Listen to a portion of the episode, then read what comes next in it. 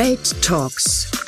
Der Podcast mit Visionären, mit Menschen, die neu denken und die unsere Zukunft gestalten. Herzlich willkommen. Mein Name ist Jan-Philipp Burgert. Ich bin Chefredakteur des TV-Senders Welt. Und im Welt Talk diskutiere ich live bei uns im Studio mit Gästen aus Politik, Wirtschaft, Wissenschaft und Kultur über die wichtigsten aktuellen Themen. Sie können das Video in der Mediathek sehen oder die Diskussion hier im Podcast hören. Jetzt wünsche ich Ihnen viel Freude mit unserer Sendung. Droht Deutschland die Spaltung? Ist Einwanderung Chance oder Risiko? Und ein Jahr Ampel, Erfolgsgeschichte oder Auslaufmodell? Drei Fragen, die Deutschland und die Welt bewegen. Und damit herzlich willkommen zum Welttalk mit diesen Gästen. Ricarda Lang, Parteivorsitzende von Bündnis 90 Die Grünen. Auch zu Gast ist Friedrich Merz, CDU-Parteivorsitzender und Chef der CDU-CSU-Fraktion im Deutschen Bundestag. Und ich begrüße herzlich den niederländischen Schriftsteller Leon de Winter, der durch Romane wie Leo Kaplan oder Das Recht auf Rückkehr weltberühmt wurde. Und er ist außerdem ein Kolumnist, der immer wieder Denkanstöße liefert zu Themen wie Zuwanderung, Islamisierung und Rechtsextremismus. Ich freue mich sehr, dass Sie alle drei heute bei uns sind. Allein in den vergangenen Tagen ist eine Gruppe von Reichsbürgern wegen Umsturzplänen verhaftet worden. Der rechtsextreme Attentäter von Halle hat im Gefängnis Geiseln genommen und es gab eine bundesweite Razzia gegen Mitglieder der letzten Generation. Frau Lang, was läuft falsch in diesem Land, wenn immer mehr Menschen das Gefühl haben, auf einem Pulverfass zu leben, das irgendwann zu explodieren droht? Hm. Glaube, man muss erst mal sehen, dass wir, wenn wir schauen, was wir für Unkenrufe teilweise in diesem Jahr hatten, den Wutwinter, dieses Land wird diesen Winter kaum stabil überstehen und die Angriffe auf die Demokratie, haben wir doch gesehen, dass unsere Demokratie robust ist und auch Wladimir Putins Plan, uns mit Energiepreisen zu spalten, nicht aufgegangen ist. Und gleichzeitig sehen wir und übrigens diesen Vergleich hier auf der einen Seite, den Terror der Reichsbürger, auf der anderen Seite der letzten Generation, davon halte ich überhaupt nichts. Das sind komplett unterschiedliche Phänomene nachher wir sehen, dass tatsächlich der Rechtspopulismus und ein Vermisstrauen gegen staatliche Institutionen verbunden mit Populismus und Verschwörungsmythen zugenommen hat. Und das muss uns allen Sorgen machen, denn diese Form des Rechtsextremismus ist die größte Gefahr für die Demokratie in Deutschland. Aber Sie sagen, im Großen und Ganzen ist die Gesellschaft in Ordnung. Wie sehen Sie das, Herr Merz? Es ist ja ein Krisenjahr, das zu Ende geht mit Themen wie politischem Extremismus, Corona, Inflation, dem Ukraine-Krieg, alles Themen, die kontrovers diskutiert wurden. Wie gespalten ist das Land aus Ihrer Sicht? Wir haben ein schwieriges Jahr hinter uns. Es gibt eine Zeit vor dem 24. Februar und eine Zeit seit dem 24. Februar. Auch die Zeit vor dem 24. Februar war politisch kontrovers. Wir haben die ganzen Corona-Maßnahmen ja sehr kontrovers im Deutschen Bundestag diskutiert, aber wir haben immer wieder Lösungen gefunden. Und wir haben auch mit dem 24. Februar und mit dem Kriegsbeginn in der Ukraine versucht, gemeinsame Lösungen auf den Weg zu bringen. Die politische Mitte dieses Landes ist stabil. Und deswegen mache ich mir um die Demokratie in unserem Land keine ernsthaften Sorgen. Es gibt Randerscheinungen, über die müssen wir reden. Ähm, das sind Herausforderungen für uns alle. Aber ich äh, teile die Einschätzung unseres früheren Bundespräsidenten Joachim Gauck, der gesagt hat, dieses Land ist stabil, es ist ein gutes, es ist ein freiheitliches, es ist ein friedliches Land und das wollen wir bewahren. Herr de Winter, Ihr neuer Roman, der gerade erschienen ist, der trägt den Titel Das Lied von Europa. Es klingt nett, aber es ist eine Dystopie. Und in diesem Roman, da gibt es Aufstände der Unterprivilegierten gegen die Eliten. Und diese Aufstände werden irgendwann niedergeschlagen und es gibt einen Polizeistaat. Sehen Sie die Zukunft Europas tatsächlich so düster? Nein, nicht, wenn wir die, die richtige äh, äh, Sachen äh, wählen, oder wie heißt das auf Deutsch? We, we pick the right choices.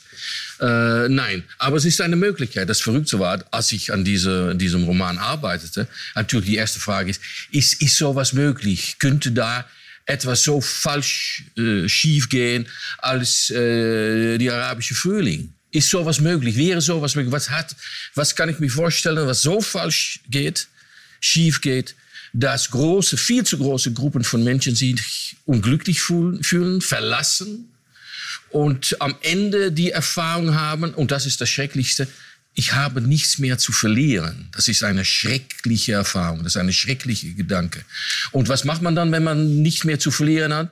Dann vernichtet man sich selbst, seine Gegend, seine Umgebung, die eigenen Schulen, die eigenen Geschäfte, wie das damals in Tunesien äh, passiert ist im Dezember 2010. Das hat mich dazu gesetzt. Ist es möglich, sowas? Und das Verrückte, das Schreckliche ist, vergib mir, dass ich das nicht ausschließen könnte. Ich dachte, es ist möglich, es ist schrecklich, dass es möglich ist. Ich will nicht, dass es passiert. Äh, es ist Fiktion, es ist meine Verbildung an der Arbeit. Und ich hoffe, dass es nur Verbildung wird, dass sie mir in 2040, weil das spielt diese Ausbrüche von Gewalt, das spielt in August 2040. Und ich hoffe, dass sie mir da anrufen. Ich bin dann viel jünger als jetzt. Und sie mal, sie haben sich so schrecklich geehrt. Wie ja. haben sie sich geehrt? Das war natürlich verrückt. Es war vielleicht ein spannendes Buch, aber nichts stimmt davon. Das wäre das Beste. Sie, sie gehen ja in diesem Buch der Frage nach, ob es in der Gesellschaft brennbares Material gibt. Und leider sollte, als ich äh, angefangen habe zu arbeiten, 2015, 16 schon, dachte ich, äh, es gibt, das Material gibt es. Was ist dieses Material? Definieren Sie es mal. Was ist der, äh, der soziale Sprengstoff? Wir reden über die Gesellschaft. Die, die Institutionen unserer Gesellschaft hier im Westen sind ganz stark, sind ganz gut. Unglaublich viele Menschen sind, sind da mit, sind mit Integrität an der Arbeit. Unsere Beamten sind die Besten überall in der Welt. Wenig Korruption. Aber es gibt da etwas mit der, Verzeihung, mit der Politik, die natürlich nicht völlig zusammenfällt mit dieser gesellschaftlichen Organisation. Zu viele Menschen fühlen sich nicht mehr, äh, können sich nicht mehr äh, identifizieren mit Parteiprogrammen. Und natürlich, die Politik sollte auf diese Weise organisiert sein mit, über, mit Programmen. Das sind diese Organisationen. Ähm, und immer mehr, jedenfalls in Holland, und ich rede natürlich auf meine Perspektive als Ausländer, äh, wir haben das Gleiche. Wenn wir im Moment Wahlen hätten, unsere heutige Koalition hätte nicht mehr als ein Drittel der Sessel im Parlament. Ein Drittel. Mhm. Das bedeutet was. Ja. Das bedeutet, wir, wir fühlen uns nicht mehr äh, repräsentiert. Wir haben genau deshalb auch eine Umfrage mal in Auftrag gegeben und haben die Deutschen gefragt, ob sie Deutschland als gespaltenes Land empfinden, mit Blick zum Beispiel auf die Einkommensverteilung, auf den Klimaschutz oder auf die Identitätspolitik. Und das Ergebnis ist sehr eindeutig. 78 Prozent der Befragten empfinden unser Land auf jeden Fall oder eher als gespalten. Frau Lang, ein Symptom für diese Spaltung ist ja politische Radikalisierung. Und ähm, da ein Ausdruck davon sind eben auch dieses Reichsbürgerphänomen, was Sie vorhin angesprochen haben. Jetzt fordert die SPD, das Waffenrecht zu verschärfen. Die FDP ist dagegen. Wo stehen Sie? Ich glaube, es ist sehr klar, dass wenn wir uns dieses Milieu anschauen, das sind teilweise Menschen, die an der Waffe ausgebildet wurden, zum Beispiel auch in der Bundeswehr, und die klar verfassungsfeindlich sind, also die freiheitlich-demokratische ähm, Grundordnung fundamental in Frage stellen. Dann muss es darum gehen, diese Menschen schneller zu entwaffnen. Und dafür werden wir auch Anpassungen brauchen. Ich finde, Nancy Faeser hat dafür ein paar gute Vorschläge vorgelegt.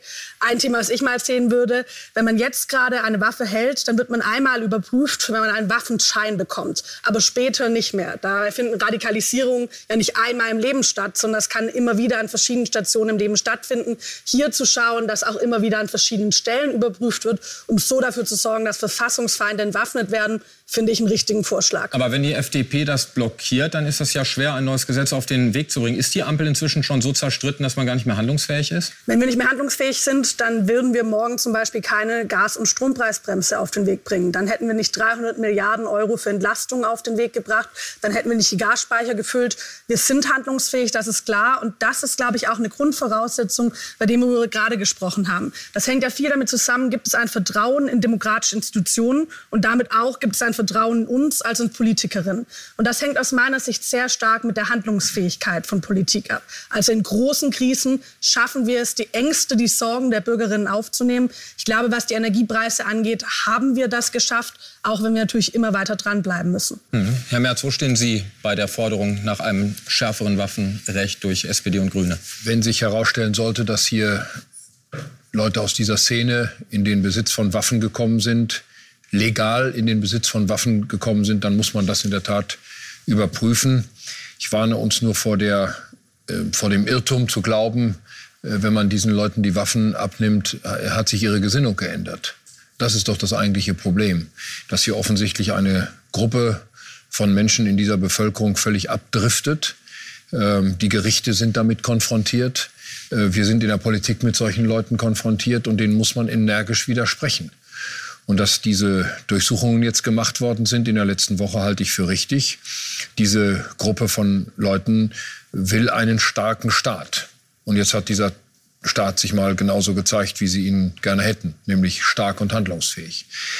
Ähm, die Frage, ob wir das Vertrauen in die Politik erhalten können, bei denen, wo es verloren gegangen ist, auch zurückgewinnen können, hängt natürlich auch mit unseren Prozessen zusammen, hängt mit unseren mit unserer Streitkultur zusammen und ich werbe dafür, dass wir auch gerade in der Demokratie Streit nicht als etwas Überflüssiges empfinden, sondern als etwas Notwendiges, um Unterschiede deutlich zu machen, dann aber trotzdem zu gemeinsamen Lösungen zu kommen.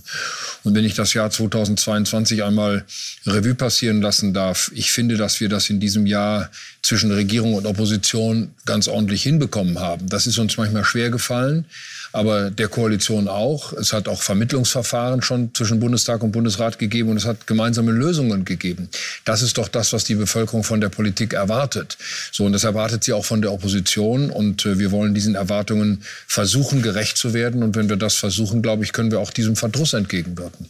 Aber wie genau wollen Sie dem Verdruss entgegenwirken? Denn er ist ja da. Und wenn alles so ist, ja. wie Sie es gerade beschreiben, dass man gemeinsam an Lösungen arbeitet, mal, das ist vielleicht muss man auch hin und wieder mal dem Verdruss widersprechen. Wissen Sie, wir haben zwei, keine zwei Flugstunden von hier entfernt einen schrecklichen Krieg. Und wir leben hier in einem der freiheitlichsten, liberalsten, wohlhabendsten Länder der Welt. Und ich finde, wir sollten uns schon gut überlegen, welchen Frust wir dann auch hier äh, artikulieren. Ich finde, Frieden und Freiheit sind zunächst einmal ein so hoher Wert, dass wir das einfach auch ein bisschen wieder schätzen lernen sollten. Und dann unterhalten wir uns über alle anderen Fragen.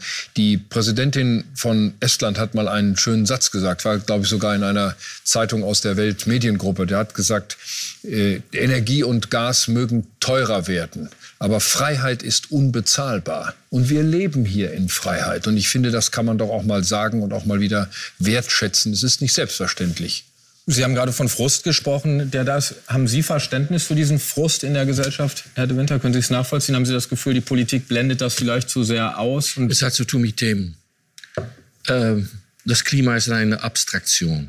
Und viele, für was passiert im Moment in der Politik, hängt zusammen mit, mit Klima und äh, äh, noch, noch nicht so lange wusste ich, was, was SPD bedeutete, was CDU, was Sie auch, Ihre Partei.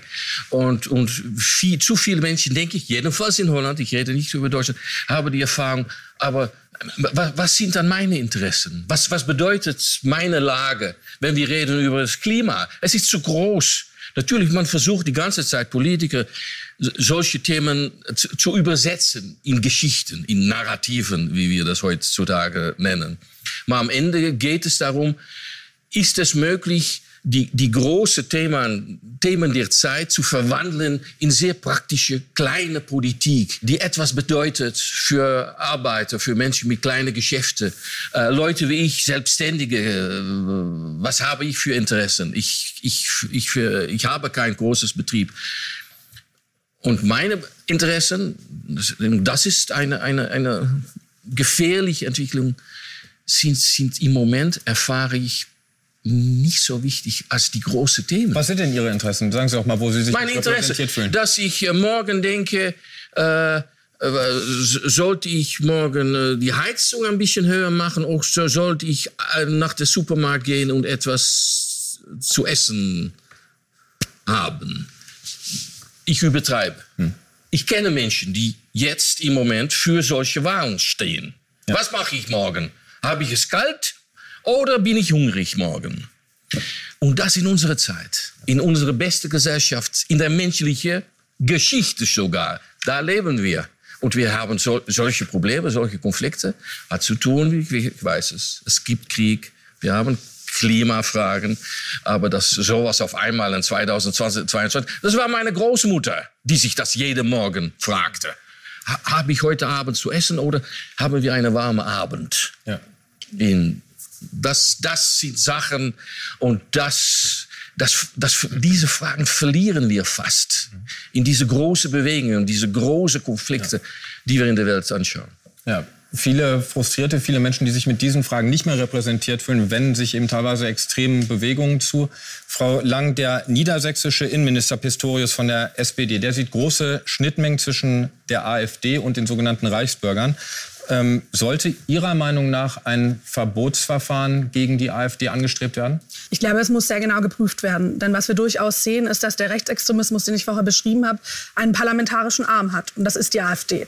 Wir hatten eine Person, bei der jetzt auch eine Razzia durchgeführt wurde, die war bis vor einem Jahr noch Mitglied des Deutschen Bundestages. Die ist nach wie vor, oder wahrscheinlich jetzt nicht mehr, aber war bis zu dieser Razzia Mitglied des Schiedsgerichts dieser Partei. Und ich glaube, wir machen immer wieder die Erfahrung, wenn man im Bundestag spricht, wenn man sich im Bundestag aufhält, da ist eine Partei, die diese Demokratie und am Ende auch dieses Land zutiefst verachtet, die sich gerade zum Sprachrohr von Wladimir Putin macht, immer wieder russische Propaganda verbreitet. Und das darf man auf gar keinen Fall geringschätzen als Gefahr. Auch da muss unsere Demokratie und auch unser Rechtsstaat resilient sein. Sie haben gesagt, ich, Sie wollen das prüfen. Also sind Sie dafür oder dagegen? Ich finde, muss sich das ganz genau anschauen. Auch nochmal mit den neuen Finden, jetzt den neuen Erkenntnissen, die es da gibt. Das ist nichts, was man leichtfertig angeht, von einer Partei ein Verbotsverfahren. Ich finde, es darf aber auch nichts sein, was ein Tabu ist. Ich würde ganz kurz noch, wenn ich auf, die, auf Ihre Punkte eingehen darf, ich würde das, glaube ich, muss sehr vorsichtig sein, das nicht gegeneinander auszuspielen. Die kurzfristigen Fragen der Krisenbewältigung und die langfristigen Fragen. Denn es ist komplett klar, gerade erleben viele Menschen auch sowas wie existenzielle Sorgen, die sie vielleicht davor nicht erlebt hatten. Sie haben es genannt, wie gut kann ich mir mein Essen bezahlen, wie gut kann ich meine Heizung bezahlen. Und das sind Fragen, um die man sich unmittelbar kümmern muss. Da haben wir auch als Regierung ja einen Eid geschworen, sich um das Wohl der Bevölkerung zu kümmern. Und gleichzeitig das, was Sie als die großen Fragen beschrieben haben, das entscheidet darüber, ob wir in Zukunft in Wohlstand und Freiheit reden. Die Klimafrage wird entscheidend dafür sein, ob Menschen in Zukunft hier ihre Energiepreise bezahlen können, ob sie Gefahren ausgesetzt sind. Am Ende muss man es runterbrechen, da stimme ich zu. Klimaschutz ist nicht was Abstraktes, Physikalisches, sondern es geht darum, können über den Rhein im Sommer Fische, äh, Schiffe fahren und es geht darum, ob unsere Bauern hier ein Klima haben, bei dem sie ja. Lebensmittel herstellen können. Ja, natürlich, Sie haben recht. Aber am Ende ist jede Politik ist, ist lokale, ist regionale Politik. Und auf länger Termin sind wir alle tot. Das hat der Wirtschafter Keynes mal, noch ein bisschen zu leben auf dieser Welt. Aber jeder, also diese, diese, die Präsenz, das, das, das, das Jetzt, das ist, was wir, äh, eine Drohung, dass wir das verlieren, dass, wir, dass wir jedes Mal alles zurückbringen äh, zu, einfache, zu einer einfachen Lage. Aber haben wir nicht zu lange nur auf das Jetzt geschaut? Hätten wir in der Vergangenheit weniger auf das Jetzt, mehr auf die Zukunft geschaut, wären wir zum Beispiel nicht so abhängig von russischem Gas. Also das war in der Gegenwart ja, billig. aber das, das, das, das Schreckliche ist, dass es ein Mann war, der hieß Donald Trump. Er hat gewarnt dafür. Und, und, und es gab, glaube ich, deutsche Diplomaten nicht in der UN, die, die da über, die, darüber gelacht haben. Auf, auf, Donald Trump wollen wir gleich noch mal kurz jo, sprechen. Aber vorher würde ich gerne noch von, von Herrn Merz wissen, wie, wie er zu der Idee steht, ein Verbotsverfahren gegen die AfD einzuleiten. Ich erinnere an das Verbotsverfahren gegen die NPD, das den Bundestag und den Bundesrat jahrelang beschäftigt hat, das im ersten Durchgang gescheitert ist vor dem Bundesverfassungsgericht und das dann anschließend irgendwann irgendwie erfolgreich war. Und haben wir das Problem gelöst? Es ist eigentlich größer als vorher. Ich halte von solchen Verbotsverfahren gar nichts. Das ist eine abstrakte Möglichkeit, die nach unserer Verfassung ähm, eröffnet ist. Aber mit einem förmlichen Verbot einer Partei schaffen Sie doch die Menschen nicht aus dem Land, die einer solchen Partei angehören. Ändern Sie doch an deren Gesinnung nichts. Die organisieren sich am nächsten Tag neu und sind in einer anderen Partei. Und dann geht das Spiel von vorne los. Wir müssen uns mit diesen Phänomenen politisch auseinandersetzen. Und die Auseinandersetzung gehört, um es mal etwas vereinfacht zu sagen, nicht vor das Verfassungsgericht, sondern sie gehört in die Parlamente. Sie haben ja mal gesagt, Sie wollen die AfD halbieren. Das, das habe ich Ende passiert. 2018 gesagt, zu einem Zeitpunkt, wo das vielleicht noch möglich gewesen wäre. Mittlerweile hat sich diese Partei in einer Weise radikalisiert, dass ich das kaum noch als Chance sehe. Das wird viel, viel länger dauern. Wir müssen vor allen Dingen die Ursachen dafür äh, in den Blick nehmen, die dazu geführt haben, dass es eine solche Entwicklung, eine solche parteipolitische Entwicklung, insbesondere in Ostdeutschland, aber bei weitem nicht nur dort äh, gegeben hat. Und wir müssen einfach auch ganz nüchtern sagen, es gibt zurzeit in Deutschland nur eine Partei, die äh, dezidiert äh, gegen unsere Hilfe für die Ukraine einsteht, gegen die Hilfe, die wir diesem Land äh, gegen die russische Aggression geben. Das ist die AfD. Die AfD steht auf der Seite Russlands in diesem Krieg. Und solange dieser Krieg nicht beendet ist, wird auch diese Partei ihren Zulauf haben.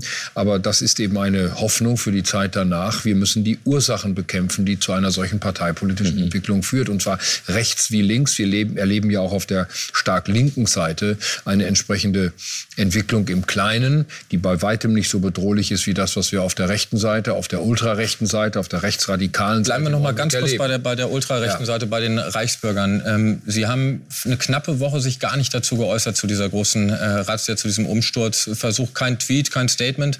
Ähm, so schweigsam kennen wir Sie gar nicht. Warum haben Sie so lange hab, gebraucht? Ich äußere mich nicht zu äh, Dingen, die ich nicht abschließend beurteilen kann. Das hat die CDU, das hat der Generalsekretär der CDU getan. Ich habe abgewartet, bis äh, der Innenausschuss und der Rechtsausschuss des Deutschen Bundestages äh, gestern auf äh, unseren Antrag hin Sondersitzungen durchgeführt haben, um die Sachverhalte zu klären. Und ich will wissen, was da tatsächlich passiert ist. Stütze mich nicht auf Medienberichte, sondern ich will die Hintergründe wissen und dann äußere ich mich dazu. Und das habe ich gestern getan. Mhm. Aber wenn ich da einmal drauf eingehen dürfte. Also wir haben eine Situation, letzte Woche wurde schon angesprochen, von Ihnen ja gerade nochmal auch in so ein Verhältnis setzt, wo mit der letzten Generation ein Anfangsverdacht bei einer Staatsanwaltschaft besteht, weshalb die prüft, was man abwarten muss, was da rauskommt.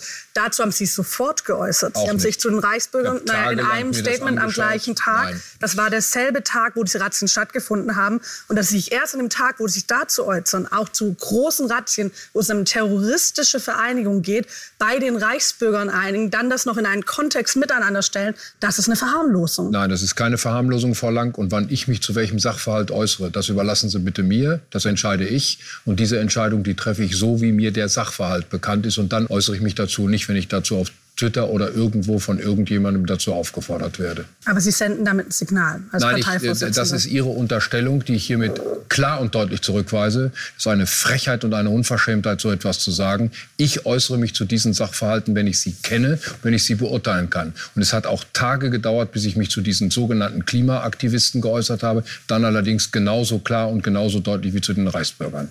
Bleiben wir vielleicht kurz dabei. Ihre Fraktion bereitet nach unseren Informationen eine kleine Anfrage vor, um herauszufinden, inwieweit die Bundesregierung sich diese Klimaaktivisten äh, anschaut, die sich ja doch auch deutlich radikalisiert haben, und auch zu prüfen, ob man diese verbieten würde. Das kann ja nur das Bundesinnenministerium. Warum tun Sie das und wie groß sind die Erfolgsaussichten?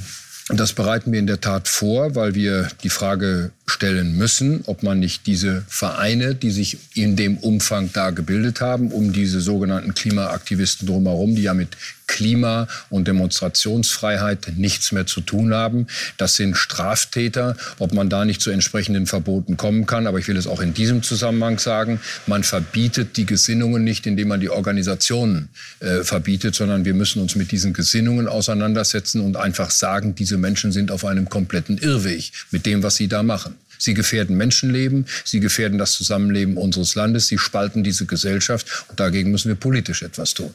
Frau Lang, Sie haben vorhin gesagt, das sei nicht vergleichbar, Reichsbürger und die letzte Generation. Aber auch da sieht man ja eine Radikalisierung. Die greifen immer zu extremeren Mitteln, äh, dringen gewaltsam in Hochsicherheitsbereiche vor, von Flughäfen oder auch von Ölraffinerien, blockieren Rettungswege. Ähm, wären Sie für ein Verbotsverfahren einer solchen, einer solchen Vereinigung aufgeschlossen? Nein, und ich bin auch ein bisschen überrascht, dass ja gerade argumentiert wurde, auf der einen Seite, solche Fälle sollen nicht vor Gericht oder solche Fragen nicht vor Gericht ausgetragen werden, sondern politisch und dann hier von einem Verbotsverfahren gesprochen wird. Ich halte nichts von diesen Aktionen, das habe ich schon an mehreren Stellen gesagt. Es muss sichergestellt werden, dass niemand verletzt wird. Und vor allem halte ich es nicht für sinnvoll, wenn es darum geht, Mehrheiten für Klimaschutz zu schaffen.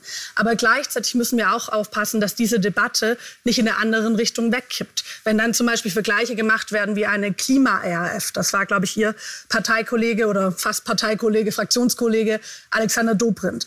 Auch bei der RAF, hatten wir eine terroristische Vereinigung, die sich zusammengeschlossen hat mit dem Ziel, mit Waffen Menschen zu töten. Auch bei den Reichsbürgern haben, haben wir eine Vereinigung. Mit, die haben aber auch erstmal mit Anschlägen auf Kaufhäuser angefangen. Ne? Also es gab ja, aber ja Anschläge auf Kaufhäuser, auch darum ging es natürlich, Menschen zu verletzen, am Ende Menschen zu töten. Das nicht nur in Kauf zu nehmen, sondern das als Ziel zu haben, Menschen zu töten. Ich finde, das ist auch ein Schlag ins Gesicht für die Hinterbliebenen, für die Opfer von tatsächlichem Terror, wenn man hier anfängt, mit solchen Begriffen um sich zu werfen.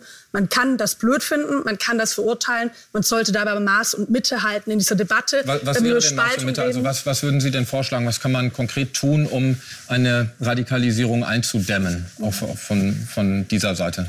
Ich habe ja schon gesagt, dass ich, wie gesagt, nicht viel von diesen Aktionen halte. Und ich glaube, meine Hauptaufgabe ist gar nicht so sehr, wie kann ich jetzt einzelne Leute davon abhalten, dass sie sich dafür entscheiden. Ich glaube, meine Hauptaufgabe ist, dass es vor allem bei jungen Menschen keine Verdruss gibt, was das Klima angeht. Also, dass wir bei den Klimaschutzdebatten weniger über Protestformen reden, wo wir uns sehr viel aufgehalten haben innerhalb der letzten Monate. Wie gesagt, ich halte von denen überhaupt nichts, sondern dass wir eine Debatte führen, wie kommen wir denn beim Klimaschutz voran? Wie nehmen wir dabei Menschen mit? Was braucht es dafür für Maßnahmen?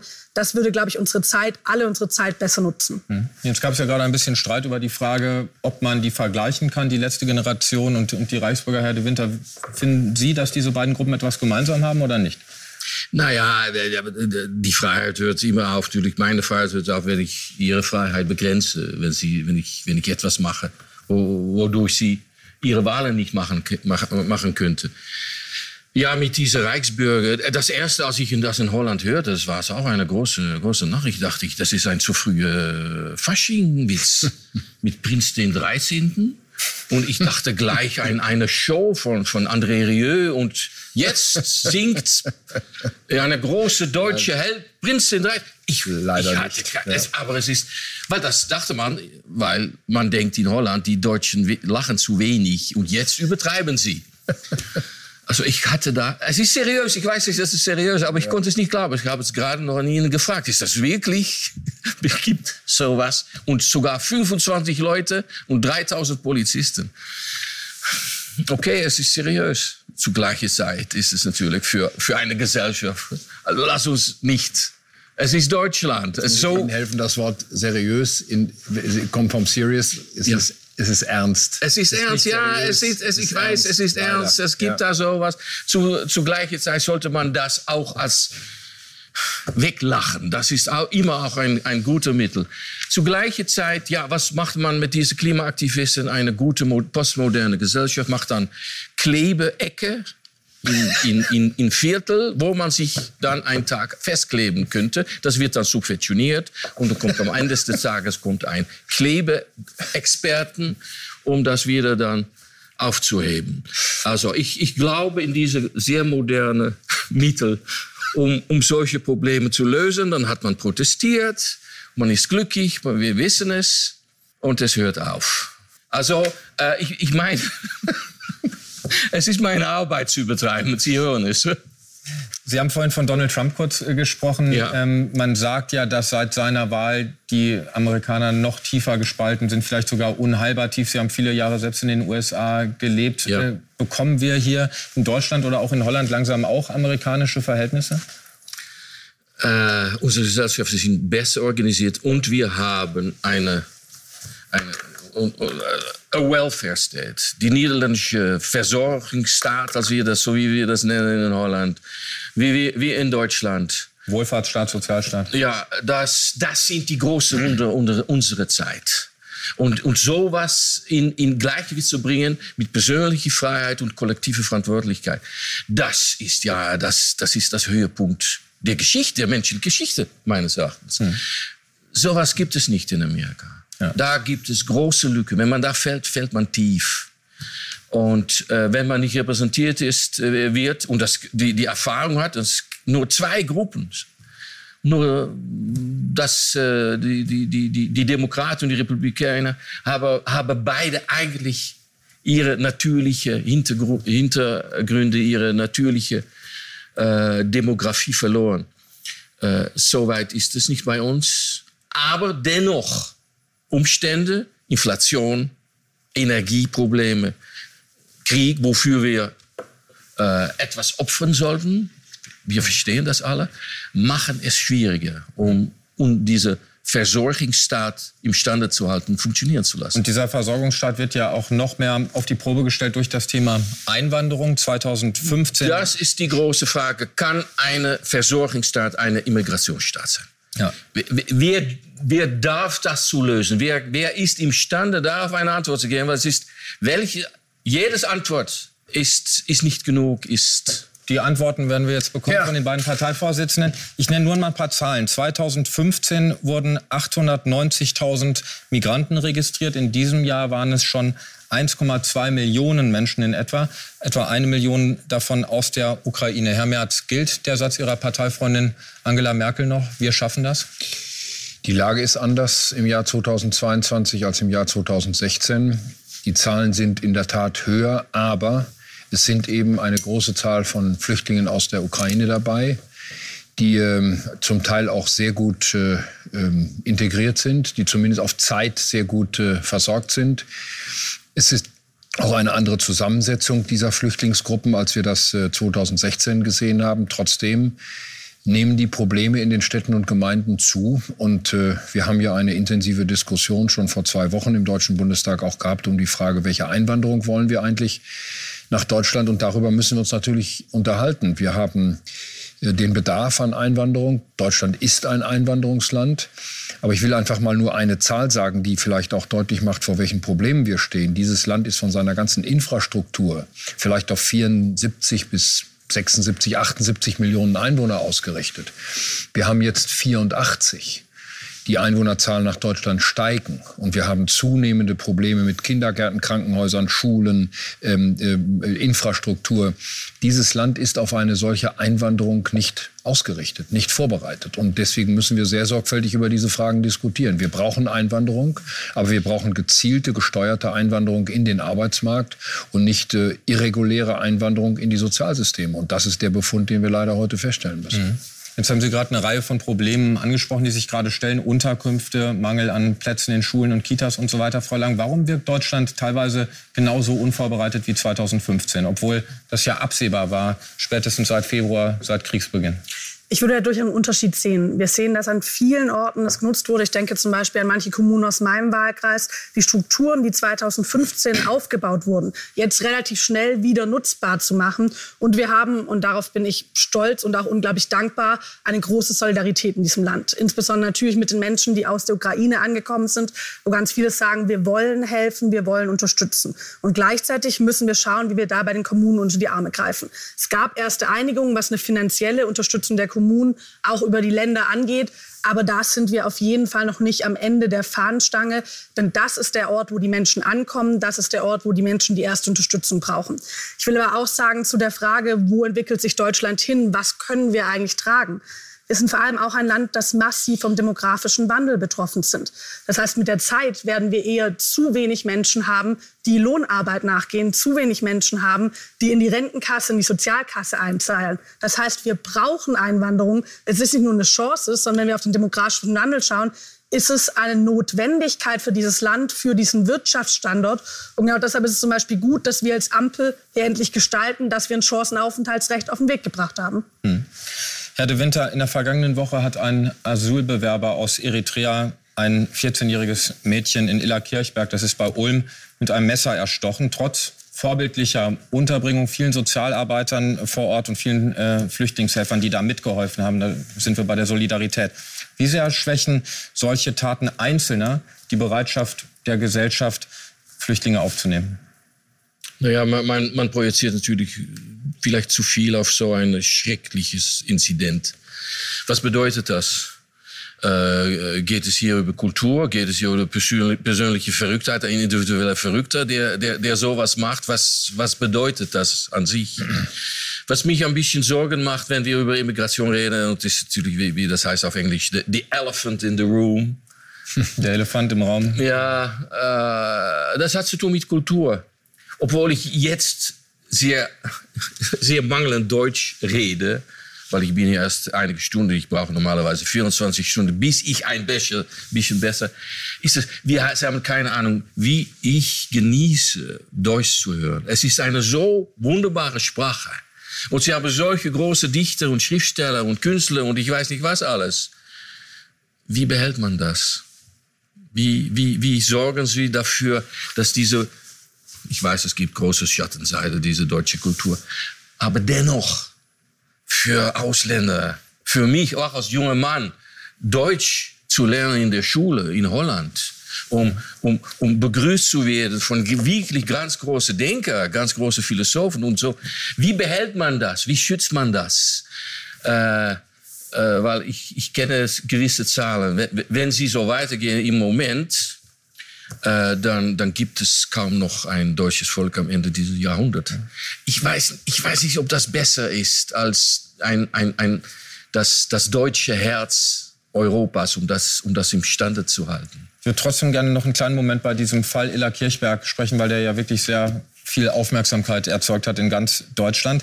Der Onkel des getöteten Mädchens, der selbst türkischer Abstammung ist übrigens, äh, hat gesagt, der Mord an seiner Nichte sei auch ein Ergebnis der deutschen Asylpolitik. Ich zitiere ihn mal wörtlich. Er sagte, angeblich sind das immer nur Einzelfälle, wie Sie auch sagen. Das passiert jeden Tag, sagt der Onkel. Aber hier in Deutschland passiert gar nichts und der Täter wird danach von den Behörden auch noch geschützt. Frau Lang, können Sie die Wut dieses Onkels des getöteten Mädchens nachvollziehen? Ich kann individuelle Wut, wenn eine Nichte gestorben ist, getötet wurde, natürlich nachvollziehen. Als Politik haben wir aber natürlich die Aufgabe, nicht bei Wut und bei Emotionen stehen zu bleiben, sondern die Fakten anzuschauen. Und dass das jeden Tag passiert, das lässt sich einfach faktenmäßig überhaupt nicht wiedergeben. Wir haben hier einen Fall und das ist ein furchtbares Verbrechen. Und ich finde, in diesem konkreten Fall muss natürlich mit aller Härte des Rechtsstaats vorgegangen werden. Und das tun die Sicherheitsbehörden dort vor Ort. Da habe ich volles Vertrauen in die Sicherheitsbehörden, auch in Baden-Württemberg. Und das wird passieren. Ich würde vielleicht, wenn ich einmal zu der Frage der Kultur was sagen darf, ich mache mir nicht so viel Sorgen um die Zukunft von Goethe und Schiller.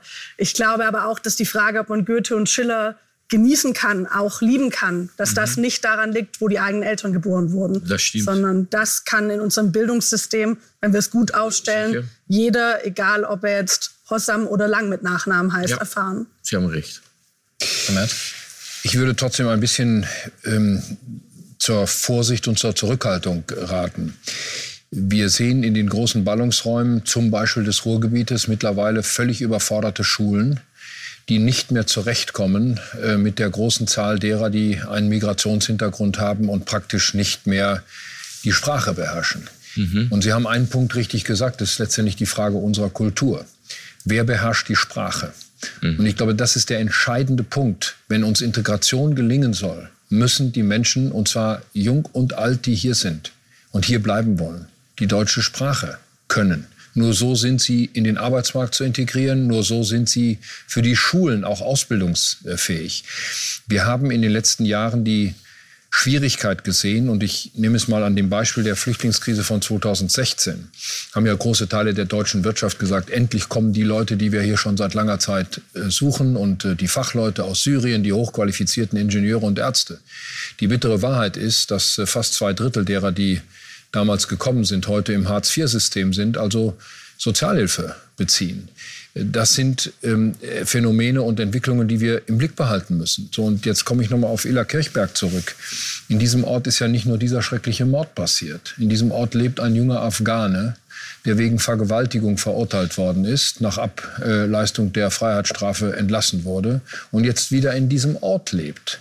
Wie gehen die Menschen denn mit so einem Phänomen um? Mhm. Ist doch keine Überraschung, kein Wunder, dass es dort Ablehnung und große Befürchtungen gibt. Wir müssen sehr aufpassen, dass wir in diesem Land Menschen aufnehmen, die bereit sind, sich auch diesem Land anzupassen, bereit sind, sich zu integrieren. Aber wir müssen genauso gut sehen, dass es Menschen gibt, die nicht integrationsfähig sind.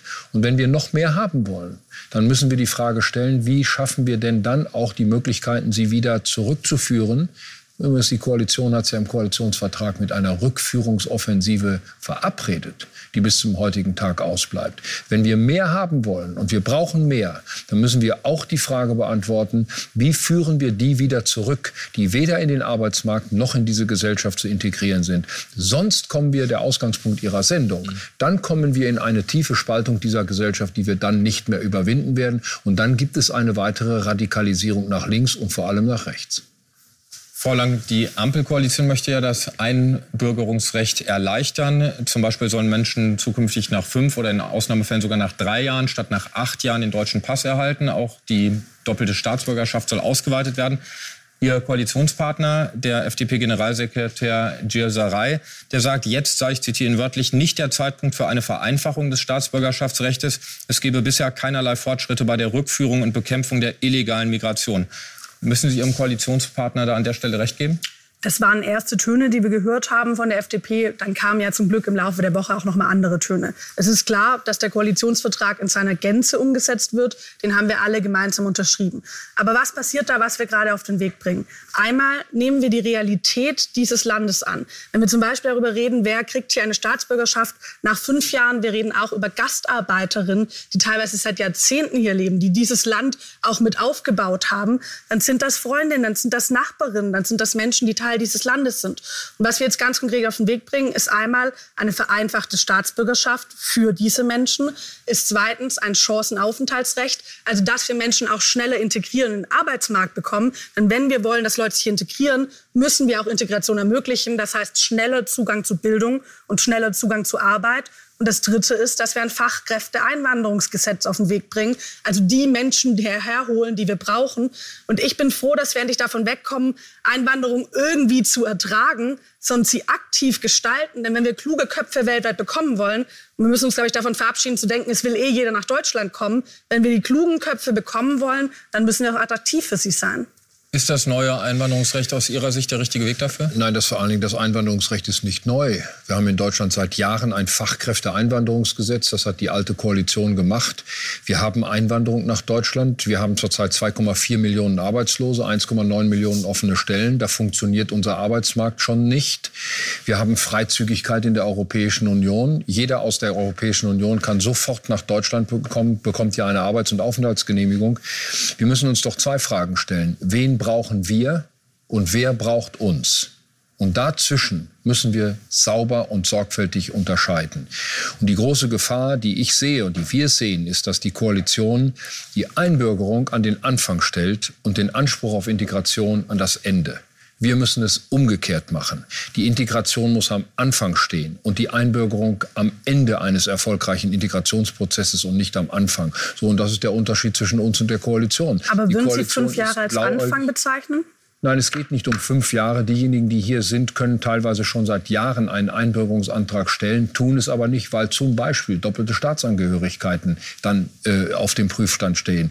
Ähm, wir sind nicht der Auffassung, dass die doppelte Staatsangehörigkeit mit jedem anderen Drittstaat möglich sein sollte. So, das sind sorgfältige Abwägungsprozesse, die da getroffen werden müssen. Und noch einmal, wir müssen unterscheiden, wer braucht uns das ist dann eine Frage unserer Humanität, unseres Asylrechts und umgekehrt, wen brauchen wir? Und das sind zwei ganz unterschiedliche Fragen mit ganz unterschiedlichen Antworten. Ja.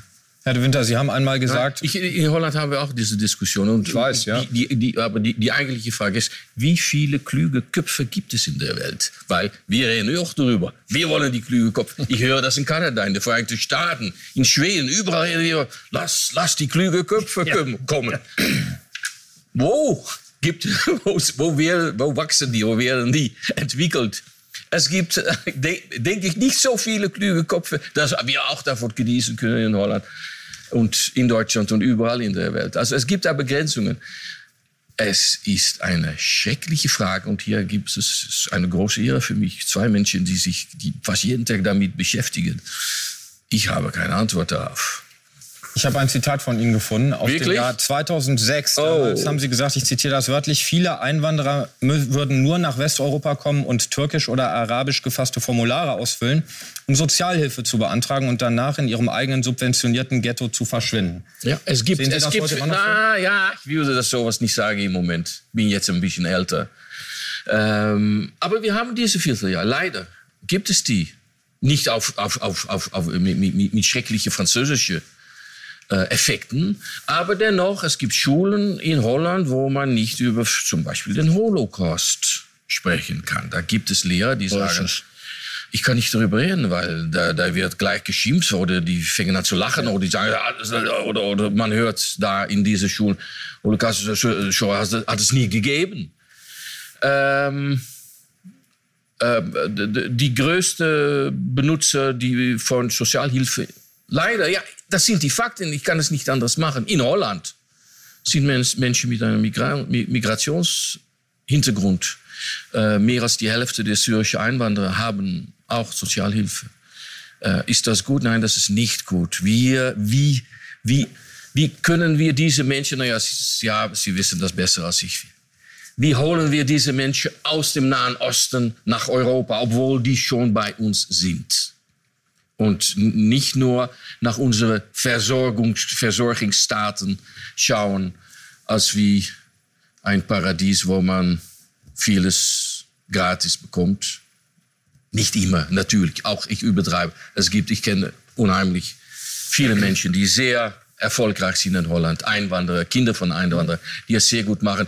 Meines Erachtens, ich denke noch immer, noch immer ist es, und das habe ich auch schon vor langer gesagt, ein Drittel der Einwanderer und ihre Kinder sehr gut integriert. Ein Drittel hat Probleme. Und der, der letzte ein Drittel, da haben wir wirklich, darf ich das mal sagen in Deutschland, Scheiße. Frau Lang, Sie haben vorhin den Fachkräftemangel angesprochen, haben gesagt, wir brauchen Migration. Aber gerade hat das Wall Street Journal ausgerechnet, dass jeder Zehnte, der ins Land kommt, nur in Deutschland überhaupt in den Arbeitsmarkt einwandert. Wie wollen Sie denn diese Entwicklung korrigieren? Vielleicht einmal, ich bin ein bisschen optimistischer, was die Anzahl an klugen Köpfen angeht. Aber tatsächlich befinden wir uns darum im internationalen Wettbewerb. Sie haben Kanada angesprochen. Natürlich werden die Menschen sich fragen, wo gehe ich eigentlich hin? Und ich will da schon einmal ins Bewusstsein rufen, ich bin voll dafür, Asyl- und Migrationsdebatten zu trennen. Ich finde, die werden viel zu oft miteinander vermischt. Nur natürlich macht es bei dieser Entscheidung auch einen Unterschied, welche Debatten wir hier führen. Und da haben wir ehrlich gesagt in den letzten Wochen, wenn ich an Black Friday bei Passdebatten oder an Verramschen denke, kein gutes Bild abgegeben. Und dann ist natürlich die zweite Frage, wie können wir Menschen schnell in den Arbeitsmarkt integrieren? Und das habe ich vorher schon gesagt. Ich glaube, es ist gut, wenn die Leute schnell die Sprache lernen, schnell Möglichkeiten auch haben, Sprachkurse zu machen, Aber schnell in Arbeit schon, kommen. Meine, meine Mutter ist selbst Sprachlehrerin. Teilweise ja, teilweise nein. Was wir tatsächlich oft als Problem hatten in der Vergangenheit, ist, dass Leute, die hier sich von Duldung zu Duldung rangeln, gar keine Möglichkeit haben zu arbeiten. Dabei wissen wir alle, Arbeit ist die größte Integrationshilfe, die es geben kann. Und das Thema ist dann, da hilft jetzt das Chancenaufenthaltsrecht, die Sprache schnell zu lernen und tatsächlich Bildung.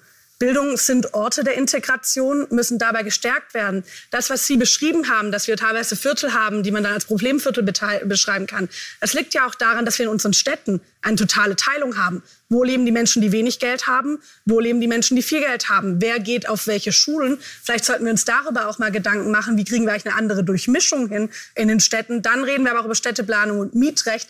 Das ist viel, viel komplexer, als das auf einzelne einfache Ja- und Nein-Fragen bei Einwanderung Wünsche ich Ihnen viel Vergnügen dabei. Dankeschön. Das ist ein Versuch, hier diese Gesellschaft zu verändern, mit der Sie granatenmäßig Schiffbruch erleiden werden, wenn Sie so etwas äh, machen. Wenn ich möchte, dass es in Städten nicht die Armen und die reichen Viertel gibt. So, wenn Sie das, wenn Sie das anordnen zu ändern, statt es am Ort des Geschehens zu ändern, dann werden Sie ganz andere Auseinandersetzungen hier in diesem Land noch haben. Der entscheidende Punkt ist, dass die Kinder und dass die Familien, die zu uns kommen, eine Chance haben, schnell ausgebildet, schnell integriert zu werden. Und Frau Lang, diejenigen, die mit Asyl hier sind und geduldet sind, können spätestens nach sechs Monaten, meistens schon nach drei Monaten, das wissen Sie auch, eine Arbeitsgenehmigung bekommen und arbeiten. Aber sie sind nicht ausbildungsfähig und sie sind nicht arbeitsfähig. Und das ist das eigentliche Problem. Es gibt Ausnahmen, selbstverständlich. Jeder von uns kennt Ausnahmen. Aber der normale Fall ist, dass diejenigen, die wir haben und leider eben auch viele von denen, die 2016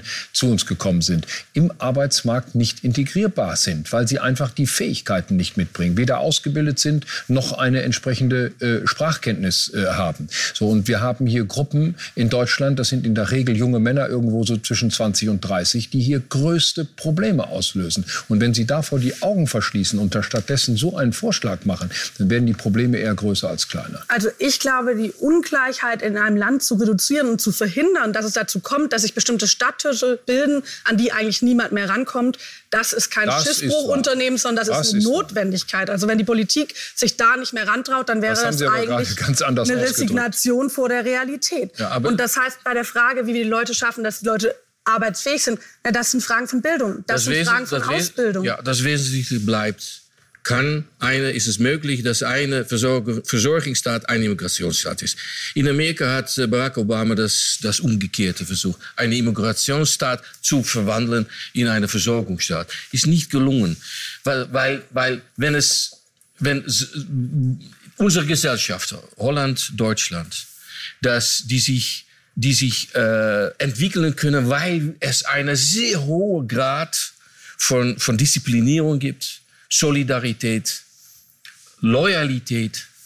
Äh, und wenn man kommt von außen, ähm, dann ist es möglich, dazu für, für, nicht für jedermann, für ziemlich große Gruppen, und wir, wir wissen alle, über welche Menschen wir reden, um mit, mit, mit, in Mitte so eine Versorgungsstaat eine, eine, die, die eigene Lage zu finden. In Amerika hat man keine Wahl. Man hat keine Wahl. Ändert sich auch langsam, aber da versucht man auch dann zu überleben, ohne Hilfe der Staat, ohne die Möglichkeiten, die wir, die wir in Holland und Deutschland haben. Aber Deutschland ist seit Jahrzehnten ein Einwanderungsland. Wir tun manchmal so, als wäre es... Nein, nein, in Holland ist das Gleiche, das Gleiche, mit, mit gleichen Problemen. Dieses Thema werden wir auch im kommenden Jahr weiter diskutieren. Da bin ich sicher. An dieser Stelle danke ich Ihnen jetzt erstmal sehr für die engagierte Diskussion. Danke Ihnen zu Hause für das Interesse und bis demnächst. Das war Welt Talks. Neue Folgen hören Sie bei Welt und überall, wo es Podcasts gibt. Wir freuen uns über Feedback an audio.welt.de und Bewertungen auf den Podcast-Plattformen.